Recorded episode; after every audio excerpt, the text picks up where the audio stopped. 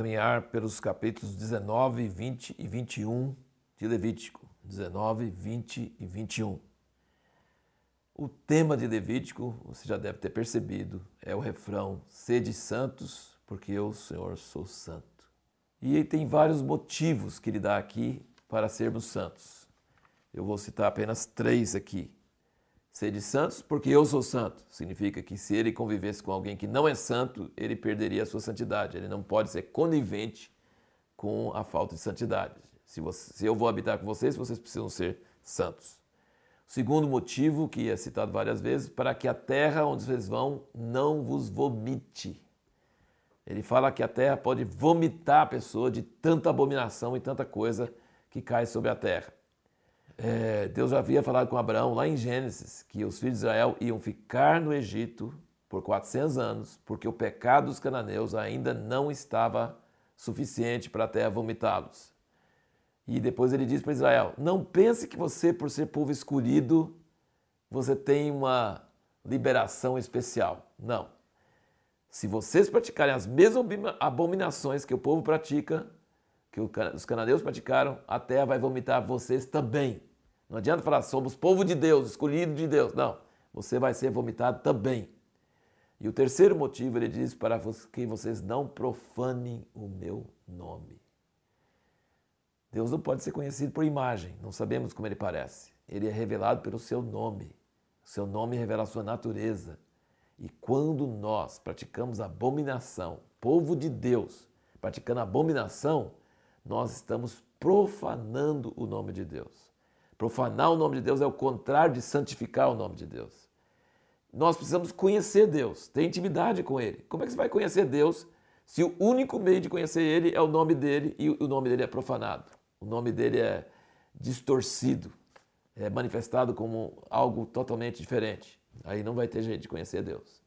Então, sede santos porque eu sou santo, para a terra não vos vomitar e para não profanar o nome do Senhor. Lendo esses capítulos aqui, eu fiquei impressionado pensando como o planeta Terra hoje está contaminado. Gente, é, se essas coisas todas que falam em Levítico são coisas que contaminam a Terra e fazem a Terra vomitar, eu acho que a Terra está praticamente vomitando a humanidade hoje, de tanta coisa ruim que está acontecendo. Pensa sobre o tipo de abominações. A lei de Deus exigia morte, pena de morte para quais coisas?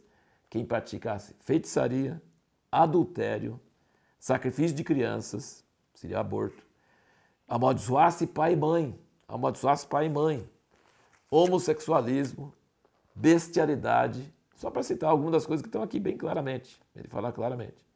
Hoje a ideia não é só permitir, mas divulgar essas coisas, ensinar, falar que é, não tem problema, que é bom fazer. E a lei de Deus para a nação era muito severa para que a terra não fosse contaminada. Hoje, os islâmicos radicais, eles consideram que Alá é assim e eles matam os homossexuais, eles cortam a mão de, de, de ladrões, eles levam a ferro e fogo, literalmente, essas coisas. E por que que hoje a igreja e o cristianismo não concordam com isso de jeito nenhum? Porque hoje nós não somos chamados para assumir o governo civil de uma nação. Nós somos povos de outro reino, então nós temos que mostrar o amor de Deus, a graça de Deus e convocar as pessoas a um chamado para a santidade. Mas Deus não ficou tolerante do pecado, não. Ele apenas não destrói e não aplica isso porque ainda não tem o reino exterior funcionando ainda. Naquela época era o governo de uma nação, não era só uma igreja dentro de uma nação. Era o governo de uma nação. E aí tinha a pena de morte severa para todas essas coisas. Hoje Deus está com longanimidade, permitindo que as coisas aconteçam, tudo, mas Ele abomina do mesmo jeito. Ele detesta do mesmo jeito. E essas coisas estão contaminando a terra e fazendo a terra clamar. E ela vai vomitar a humanidade e vai vir fogo quando Jesus descer e estabelecer o reino dele sobre a terra. E o desejo de Deus é que os malfeitores não continuem sendo malfeitores, mas se convertam a Deus para que eles não sejam consumidos. Esse é o nosso Deus. Ele tem ira contra o pecado, contra a imundícia, mas ele também tem amor e misericórdia. E tem dois tipos de erro que os cristãos podem ter sobre isso, sobre a natureza de Deus. Nós podemos estar profanando o nome de Deus hoje também.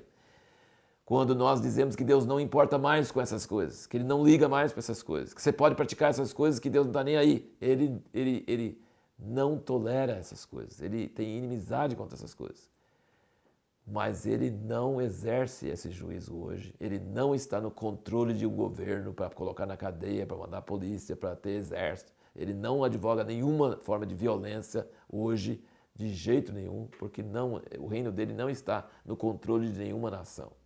Por outro lado, se nós devemos entender que Deus continua intolerante com todo o pecado, com todas as abominações, nós devemos entender também que nós não devemos impor essas coisas, essa lei de Deus, sobre a sociedade, sobre o governo civil. Nós não devemos forçar pessoas a conformarem exteriormente, porque hoje Deus está querendo ganhar os corações e ele é intolerante para o pecado, mas ele está querendo que os homens se convertam e sejam transformados no seu interior.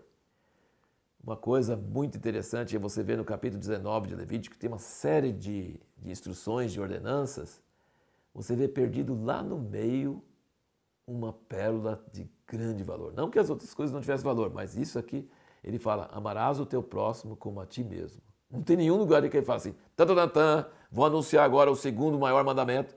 Mas quando Jesus estava na terra, ele diz: o primeiro mandamento, amarás o Senhor teu Deus de todo o teu coração. E o segundo é amarás o teu próximo como a ti mesmo. Mas esse segundo mandamento está perdido aqui no meio de uma série de outros mandamentos aqui no meio do capítulo 19 de Levítico. Uma preciosidade que Jesus, como Filho de Deus, a palavra encarnada aqui na terra, conseguiu pensar e tirar do meio de todo esse contexto e mostrar que esse é o segundo grande, grande mandamento. Amarás o teu próximo como a ti mesmo.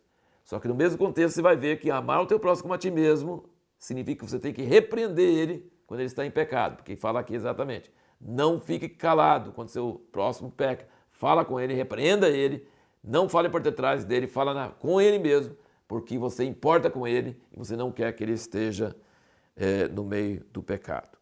No próximo vídeo nós vamos falar sobre o dia da expiação e tem uma ordem muito grande no dia da expiação que é afligir a alma.